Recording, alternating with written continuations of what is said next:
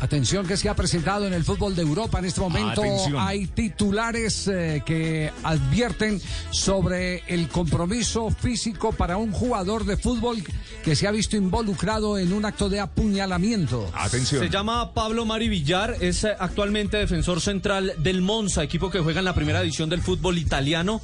Se ha producido un apuñalamiento eh, colectivo, por llamarlo así, en eh, Milán, cerca Milán, y en las seis personas que han sido apuñaleadas por un eh, individuo, una de ellas ha sido este exjugador del Arsenal, Pablo Mari Villar, de 29 años, que actualmente milita en el Monza, equipo de la primera división italiana. Vea, lo sacaron en helicóptero y se encuentra hospitalizado y estable. Y una de las seis personas que fue apuñalada falleció según la Gaceta.